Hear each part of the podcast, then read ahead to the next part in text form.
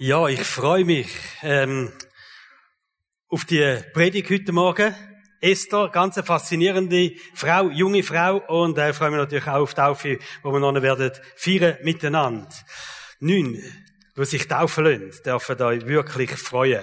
Das Buch Esther ist ein ganz besonderes Buch, äh, eines von zwei Büchern in der Bibel, wo nach einer Frau benannt sind. Und ähm, das ist schon eine Ausnahme, oder? In den biblischen Bücherinnen und auch eine Ausnahme gewesen in der damaligen Zeit, wo doch recht mannendominierend war. Aber die Esther ist eine ganz faszinierende junge Frau gewesen. Vielleicht ein Teenager, Jugendliche, ein Mädchen, wo in äh, Persien gelebt hat, heutiges Iran.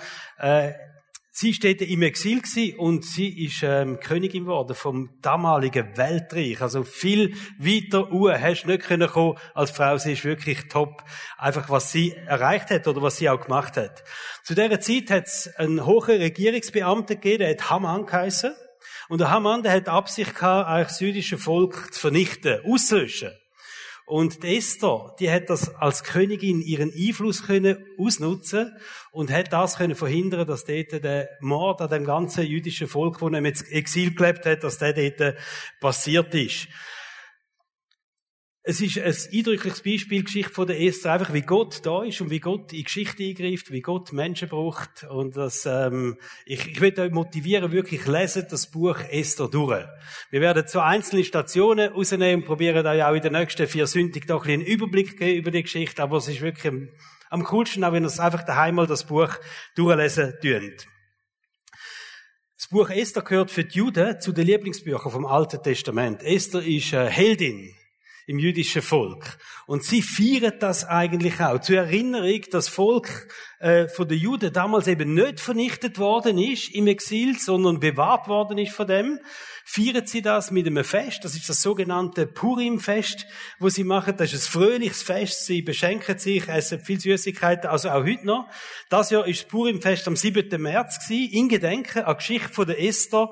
Nächstes Jahr ist das Purim-Fest dann am 24. März. Das schiebt sich immer so im März umeinander. Aber das wird gefeiert. Das Buch Esther wird gefeiert. Die Esther wird gefeiert. Was Gott gemacht hat, das wird gefeiert bis zum heutigen Tag.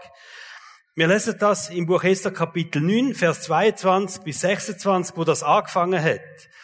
Am 14. und 15. Tag des Monats sollen die Juden zu fröhlichen Festessen zusammenkommen, sich gegenseitig beschenken und auch die Armen dabei nicht vergessen. So wie Mordechai es angeordnet hatte, wurden die beiden Festtage bei den Juden zum festen Brauch bis zum heutigen Tag. Man nannte sie auch das Purim-Fest. Also, das Purim-Fest, das ist jetzt etwas, wo wir auch in Erinnerung äh, rufen, einfach auch über die Sünde, wo wir über die Esther reden. Es wird nämlich am Purim-Fest das ganze Buch Esther durchgelesen. Aber immer, wenn der Name Haman kommt, dann, ähm, dann haben sie zum Teil so Rasseln da, was machen, oder, wenn der kommt, oder sie klopfen aufs Holz. Du mal jeder mal einfach ein bisschen aufs Holz klopfen. Das, ja, recht laut, oder? Gut, also, das machen sie also, oder? Dem sagt man übrigens Hamann klopfen, oder? Also, da wird das Buch Esther vorgelesen und immer wenn der Name Hamann kommt, dann wird geklopft. Das üben wir jetzt gerade mal. Ich habe einen äh, Vers rausgesucht, da kommt Hamann recht viel vor. He? Also immer, wenn Hamann kommt, wird geklopft. Dann muss das Hamann klopfen, die Halle ertönen. Bereit? Und Hamann. Also, es ist wirklich so, der, der Leser muss den Pause machen, bis aufhört er klopfen, oder? Gut, also wir fangen nochmal an und dann ziehen wir das durch. He? Und Haman ging an diesem Tag fröhlich und guten Mutes fort. Als aber Haman Mordechai im Tor des Königs sah und dass er nicht aufstand und ihm keine Ehrfurcht erwies, da wurde Haman vom Zorn über Mordechai erfüllt. Die sind so gut. Also, das tönt wirklich so, wenn die das Buch Esther vorlesen, der Hamann kommt dann nicht wirklich viel vor. Ja. Also, alles gut, ja. Das, also, das, wenn wir jetzt hören, jedes Mal, wenn der Name kommt, während dieser Serie, dann klopft es da, hä? Okay. Und jemand, der jetzt den heutigen Sonntag verpasst hat, der denkt, was läuft da? Hm? Also. Gut, es werden Geschenke verteilt für Freunde und eben speziell für die Armen. Das haben wir gelesen bis zum heutigen Tag. Äh, aus der Tora gibt es eine Vorlesung und es gibt ganz viele verschiedene Gebete und es wird wirklich auch gefeiert. Es wird äh, gegessen, Süßigkeiten werden gegessen, viel Süßigkeiten, es wird auch viel getrunken. Es gibt jüdische Gelehrte, die sagen, an dem Purimfest, jeder muss so viel Wein trinken, bis er nicht mehr kann unterscheiden zwischen verflucht sei Haman und gelobt sei Mordecai. also wir machen das jetzt nicht mit dem Wein trinken, oder? Aber ein bisschen Purim werden wir machen und darum bitte ich das Welcome-Team zum Führer kommen und wir haben für jeden von euch so eine Süßigkeit, die ihr dürft jetzt nehmen und zwar sind das Lindor-Kugeln. Ihr müsst jetzt ein bisschen sputen da. Genau, die sind dort, hat die Körbli und die könnt ihr einfach dort gehen und so gibt's für jeden von euch jetzt eine Süßigkeit. Ich bin auf Lindor-Kugel gekommen, weil das ähm, von meiner Königin eine von den Lieblingssüßigkeiten ist. Drum. Auch geniessen, dürfen es also essen.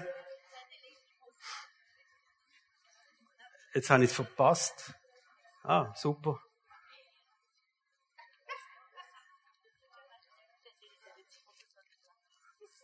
Zettel sollen da unter den Tisch rühren.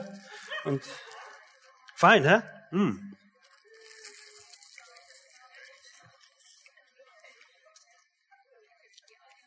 Ich merke schon, das Purimfest, das wäre, glaube ich, mein Fest.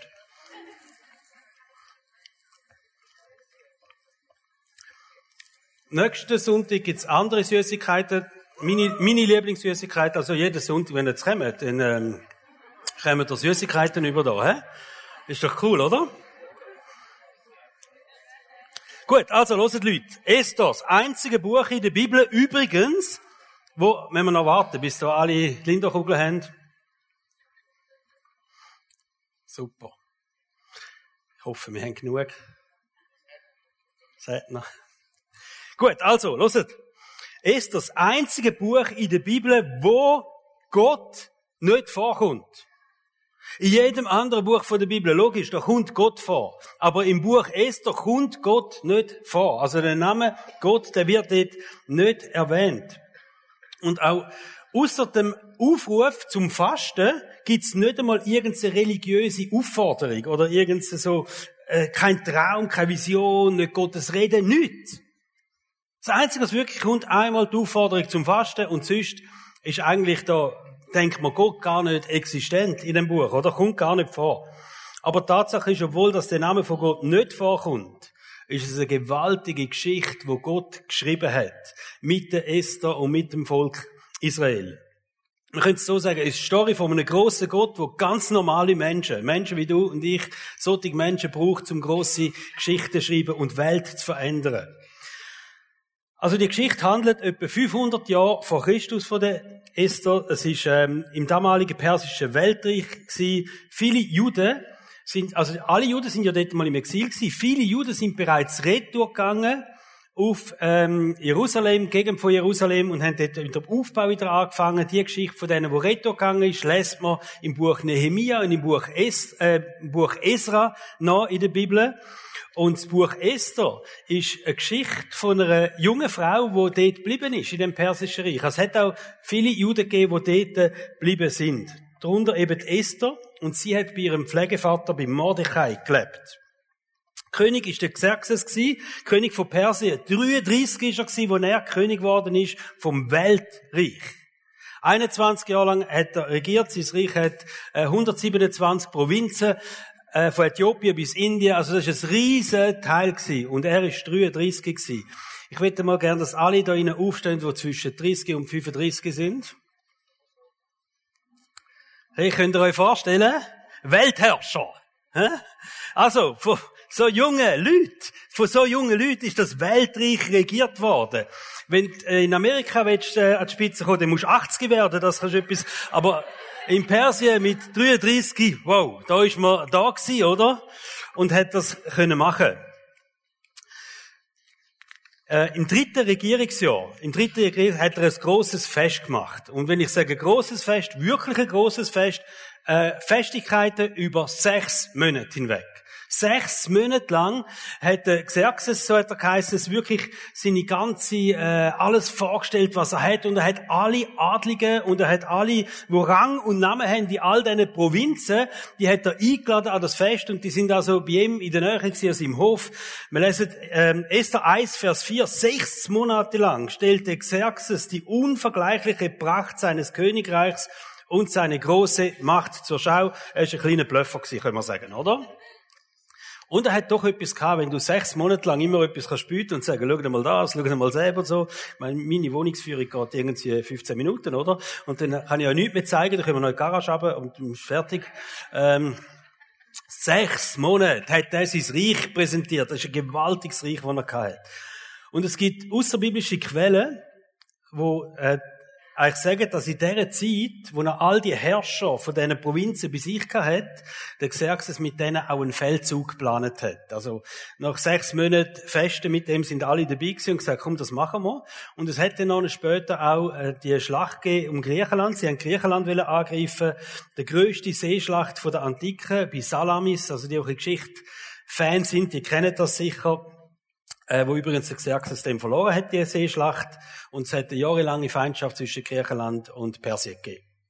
Und das alles ist geboren worden im sechsmonatigen Besäufnis in Persien, wo die alle zusammen dabei sind. Und der Höhepunkt von dem Fest ist dann nochmal ein sieben Tag Fest gewesen, wo drauf hochgekommen ist. Also nach diesen sechs Monaten haben sie gesagt, so, und jetzt sieben Tage geben wir nochmal richtig Gas mit Festen. Dann hat er alle auf Susa eingeladen, äh, dort hat er einen Palast gehabt, und dort drinnen steht wirklich, sie haben können trinken und essen, so viel sie haben wollen und haben mögen. Am sechsten Tag, nach sechs Tagen Festen, hat der König so einen weiteren Showakt geplant und hat gefunden, und jetzt präsentiere ich euch meine Frau, Königin Vasti voll ähm, äh, sicher im Sufflicht hat er das gesagt, aber im vollen Ernst. Nur was die hat nicht wollen kommen. Ich würde auch nicht, ob ich als Frau wollen, ähm, dort hingehen, so viele Männer jetzt, und dann wirst du präsentiert, einfach so als Objekt, und es könnte auch sein, dass sie äh, schwanger war vom Nachfolger den, vom Xerxes. Also, verschiedene Gründe, warum sie nicht gekommen ist. Sie hat auf jeden Fall gesagt, ich komme nicht. Ich lasse mich da nicht vorführen. Und auf das aber hat sie der König ähm, abgesetzt als Königin und hat sofort äh, Suche gestartet nach einer neuen Königin. Und da kommt jetzt die unscheinbare Esther ins Spiel. Bis da hat man nichts gehört von der, aber die unscheinbare Esther ist noch nicht tatsächlich die Nachfolgerin von der Vasti geworden, sprich Königin vom Weltreich Persien. Hat so ein Auswahlverfahren gegeben, das, das sollen wir mal an einem anderen Sonntag genauer anschauen miteinander, oder? Aber alle, die denken, Bachelor sei etwas Neues, nein. Da, und, und alle, die denken, Bachelor ist langsam pervers, also das ist dann anders das Auswahlverfahren da. Wirklich. Ich habe keine Werbung für Bachelor, aber da haben sie ähm, wirklich Gas gegeben. Am Schluss heißt es auf jeden Fall so, nach dem Auswahlverfahren, äh, Esther 2, Vers 17. Der König gewann Esther lieber als jede andere Frau. Also er hat die Frau ausprobiert. In seinen Augen stellte sie alle anderen Mädchen weit in den Schatten. Darum setzte er ihr das königliche Diadem auf und ernannte sie an was die Stelle zur Königin. Da ist sie also das unscheinbare Meitli, ist plötzlich Königin von Persien. Und der Pflegevater, der Mordechai, hat zu ihr gesagt, ähm, Esther 4, Vers 14, du bist für eine Zeit wie diese Königin geworden. Und er hat das zwar gesagt, in der Zeit, wo noch nicht der Haman, hey, sind da noch wach? Ihr könnt ja auch, ähm, das ist vielleicht so ein Kombi, einfach klopfen doch am Vorderen einfach an den Stuhllehnen an oder so, dann,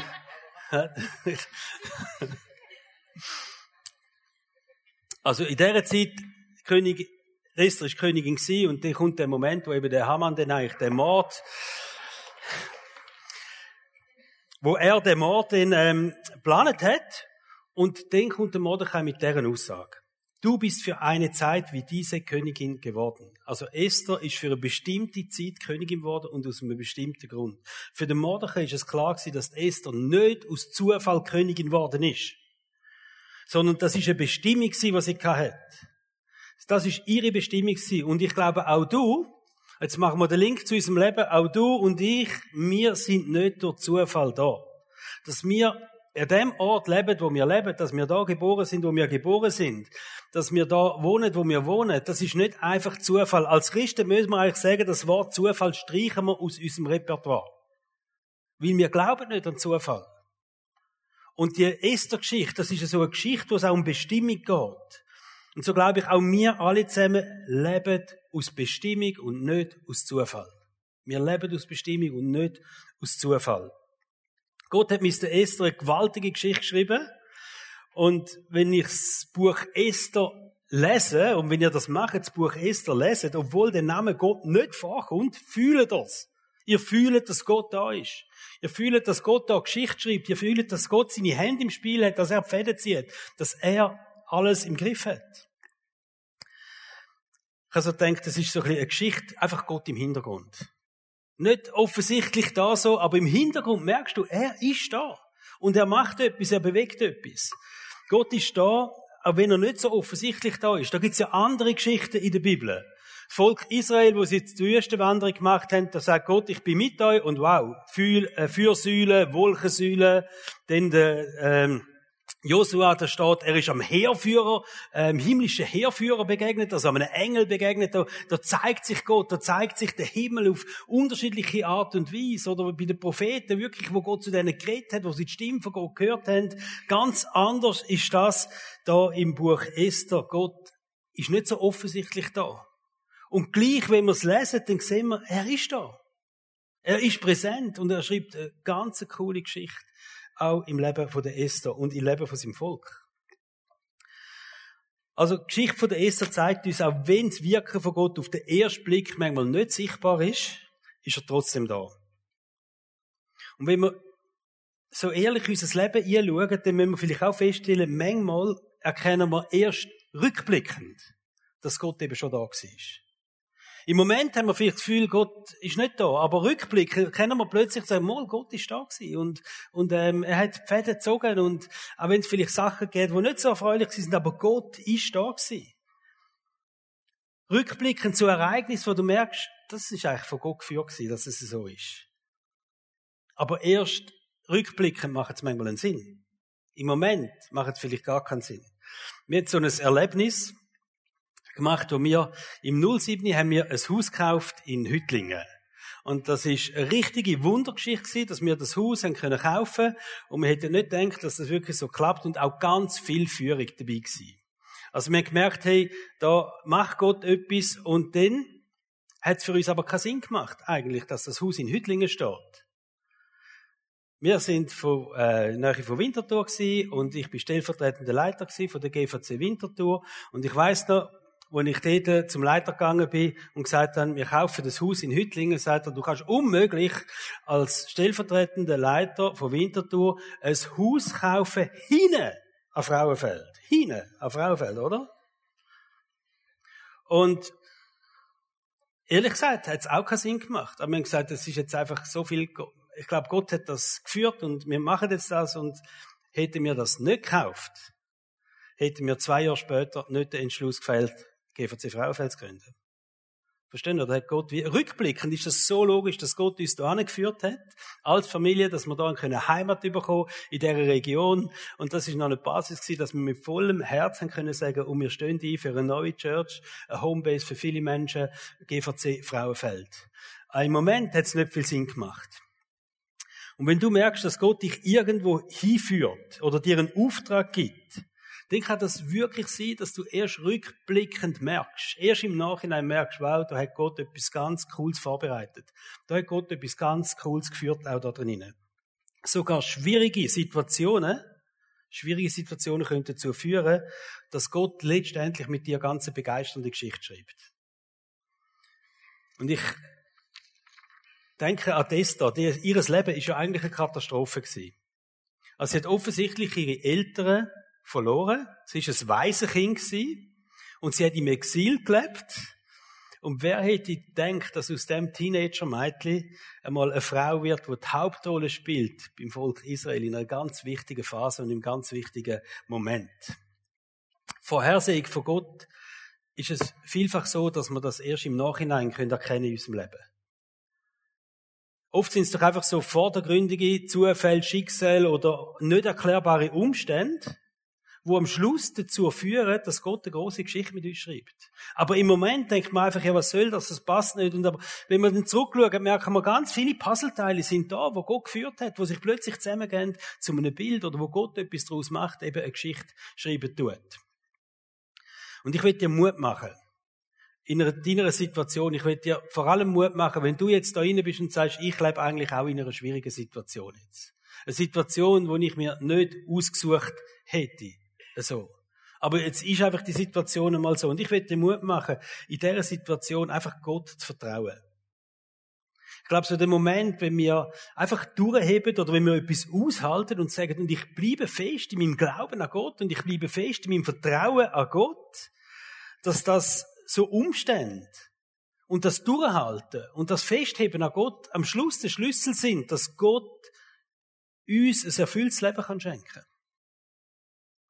Und darum möchte ich dir wirklich Mut machen, wenn du in einer schwierigen Situation bist und ähm, nicht glücklich bist in dieser Situation, heb fest an deinem Gott.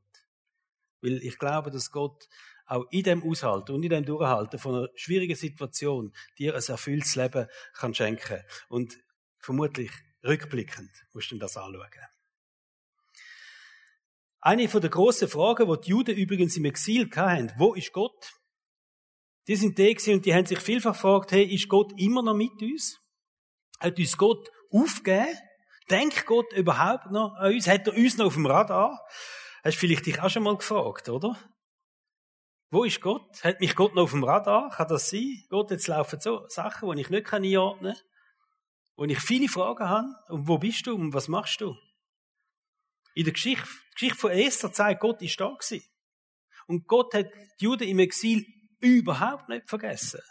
Und Gott hat vorgesorgt. Gott hat vorgesorgt mit dem Mädchen Esther wo noch nicht dazu, äh, dazu führt, dass eben die Juden äh, sind gerettet oder haben gerettet, können gerettet werden. Und das Buch Esther ermutigt uns einfach am Glauben festzuheben. Es ermutigt uns am Glauben festzuheben, auch wenn es einmal schwierig wird. Und ich glaube fest, wir dürfen unseren Glauben nicht von dem abhängig machen, ob wir Gott gerade fühlen oder nicht. Wir dürfen unseren Glauben nicht von dem abhängig machen, ob wir Gott gerade spüren oder nicht. Ob wir die Nähe von Gott jetzt gerade so offensichtlich war, ich merke, Gott ist da und ich spüre das. Wir dürfen unseren Glauben nicht von dem abhängig machen. Es gibt Momente in unserem Leben, da wirst du den Glauben, äh, Gott nicht spüren. Da wirst du die Nähe von Gott nicht fühlen. Und was ist denn mit dem Glauben? Da gibt es eine interessante Begebenheit, wo Jesus mit den Jüngern zusammen war, wo er sie vorbereitet hat für den grossen Auftrag, das Evangelium in der ganzen Welt äh, zu verbreiten. Und dann kommt der bekannte Satz, Matthäus 28, Vers 20, wo Jesus sagt, ihr dürft sicher sein, ich bin immer bei euch bis an das Ende, äh, bis das Ende dieser Welt gekommen ist. Oder andere übersetzen, seid gewiss, dass ich bei euch bin. Sind gewiss. Ihr müsst wissen, hat er gesagt. Ihr müsst etwas wissen. Ich bin immer bei euch. Das macht doch keinen Sinn, wenn Jesus davon ausgegangen wäre, dass die Jünger immer wieder fühlen, dass Gott da ist. Also er ist davon ausgegangen, im Leben der Jünger, da werden Momente kommen, da gibt es Situationen, da werden sie die Nähe von Gott nicht so spüren. Sie können nicht sagen, ich fühle es, Gott ist da. Und dann sagt er ihnen, und ich sage eins, sind gewiss, Ihr müsst wissen. Ihr müsst wissen, dass ich da bin. Es ist viel wichtiger, ihr wisst, dass ich da bin, weder dass ihr es fühlt. Wie wenn du weißt, von ganzem Herzen, Gott ist da.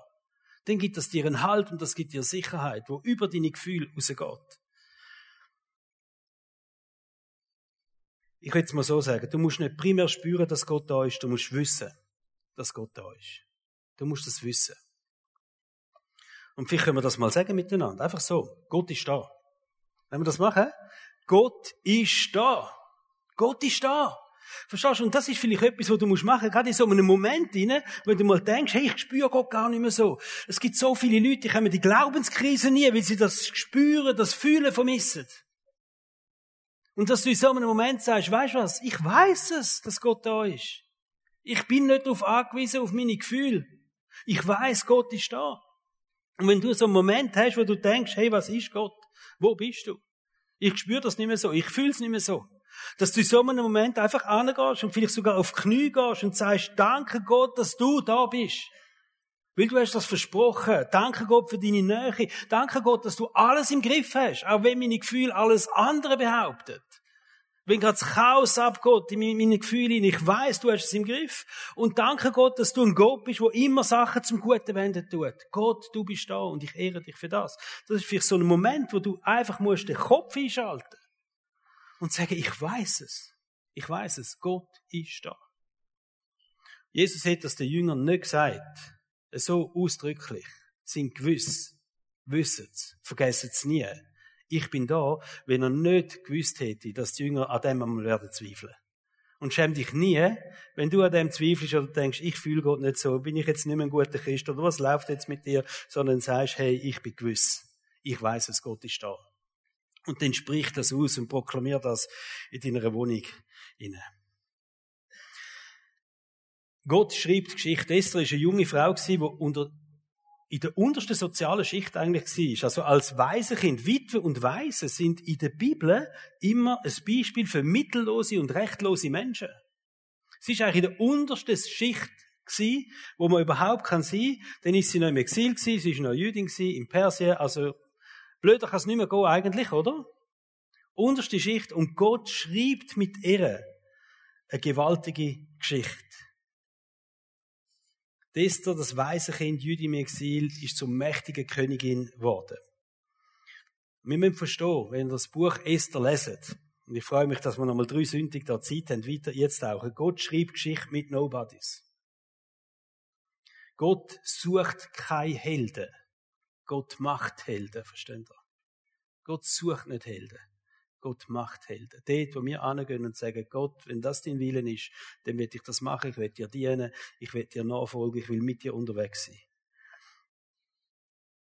Ich bin mega froh um die Geschichte von der Esther in der Bibel. Der Luther hat einmal behauptet, die Geschichte von der Esther, die können wir eigentlich theologisch gar nicht brauchen und das Buch ist in der Bibel gar nicht verloren. Ich meine, ich ehre den Luther über ganz viele Momente, aber da liegt er völlig falsch. Ich, ich schätze das Buch von der Esther, weil sie einfach so ein Mensch ist wie du und ich. Da kannst du nicht sagen, ja, weißt du, wenn du halt so abstammst oder wenn du das hast, mit dem Background natürlich, oder, und weiß ich nicht was, und vielleicht denken wir auch, ja, wenn wir das hätten oder jenes hätten und besser dran wären. Nein! Die hat es gar nicht gehabt. Ausser sie ist bildhübsch gewesen, aber sind wir ja alle auch, oder? Aber die hat wirklich nichts gehabt. Und Gott hat sie zur Königin gemacht. Und Gott hat so eine coole Geschichte geschrieben mit ihr. Leg dein Leben doch einfach nochmal in Gottes Hand. Wenn du die Geschichte liest von der Esther und sagst, Gott, ich bin auch so ein Esther. Ich will auch so ein Esther sein. Wo einfach treu ist, treu dir dient und sagst, hey, ich, ich will das machen und ich glaube an meine Bestimmung. Bestimmung ist so eine Sache, oder?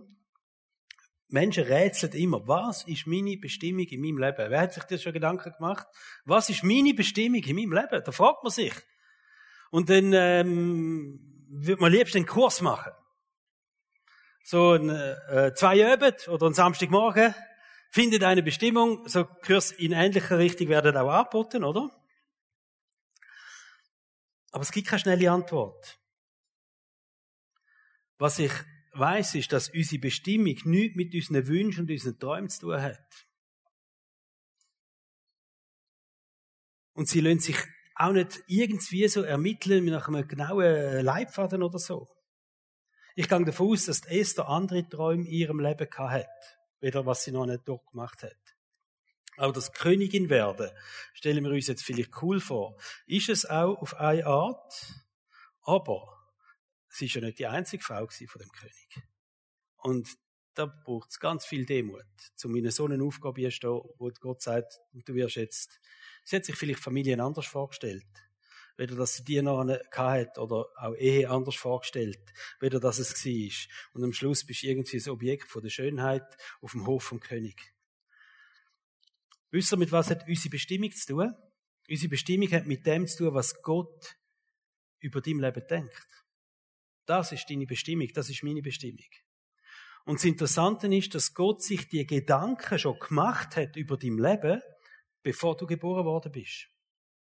Die Bibel sagt, bevor wir auf die Welt gekommen sind, ist Gott da gewesen und hat sich Gedanken gemacht über das Leben von jedem Einzelnen von uns. Und die Gedanken, noch bevor wir auf die Welt gekommen sind, wo Gott über uns gemacht hat, das ist unsere Bestimmung.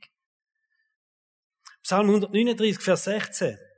Deine Augen sahen mich schon, als mein Leben, als mein Leben im, im Leib meiner Mutter entstand. Also, Gott ist da gemeint. Gottes Gedan Augen haben mich schon gesehen, wo mein Leben im Mutterlieb entstanden ist. Alle Tage, die noch kommen sollten, waren in deinem Buch bereits aufgeschrieben, bevor noch einer von ihnen eintraf. Da ist ein Gott, wo sich Gedanken gemacht hat über das Leben und eine Bestimmung, mit diesen Gedanken eine Bestimmung in das Leben eingeleitet hat. Unser Leben hat dort angefangen, wo Gott sich Gedanken gemacht hat über uns. Und er hat seine Gedanken festgelegt.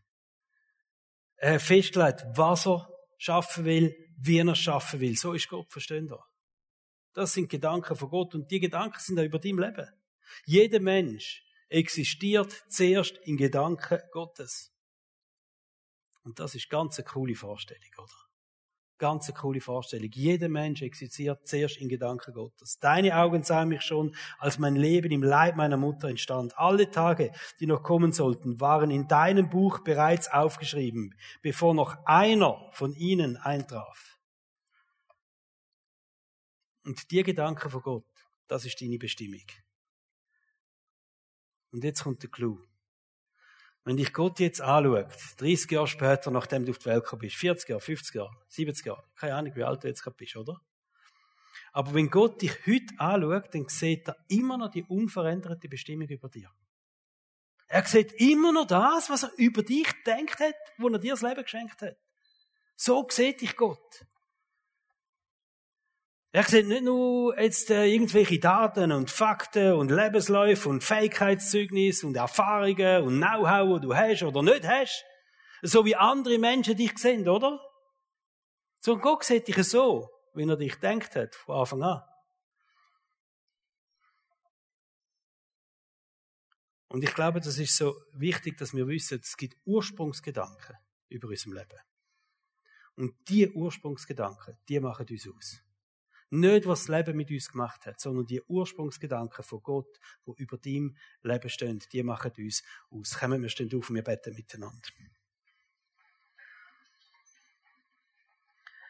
Vater im Himmel, ich sage dir einfach Danke vielmal für jeden Einzelnen, der heute da ist. All die Menschen in Gedanken von dir entstanden. Und ich danke dir, dass du jeden Tag kennst über unserem Leben, bevor er angefangen hat. Und ich danke auch, dass deine Gedanken unverwüstlich sind. Und das will ich aussprechen über dir, wo du jetzt da stehst. Gottes Gedanken, Ursprungsgedanken über dein Leben sind unverwüstlich. Egal, was das Leben mit dir macht. Da ist ein Gott, der Bestimmung in dein Leben eingeleitet hat. Und ich bete dafür, dass wir an dieser Bestimmung festheben können. In jedem Moment. Auch wenn wir sie nicht sehen, vielleicht rückwirkend einmal, ansatzweise sehen, was unsere Bestimmung war aber dass wir einfach das Leben leben, wo wir uns dir hingehen, Gott. Und wo wir festheben an dem, am Glauben festheben, auch in schwierigen Momenten. Weil wir wissen, dass sich das lohnt. Und weil du ein gewaltiger Gott bist. Und wir ehren dich da dafür. Jesus, ich danke dir, dass du das Vorbild bist. Danke bist du unser Erlöser. Danke können wir gerecht und geheiligt sein. Auch vor Gott. Trotz allen Schwierigkeiten und allen Fehlern. Dass wir immer wieder den Moment von Vergebung haben können. Danke, dass du mit uns bist. Heiliger Geist, ich ehre dich, dass du in der Gegenwart von Gott und in der Kraft von Gott wirkst im Leben von jedem Einzelnen. Und so bete ich dafür, dass wir Leben dürfen haben, wo aufblüht. In unserer Bestimmung aufblüht. Je länger, je mehr. In Jesu Namen. Amen.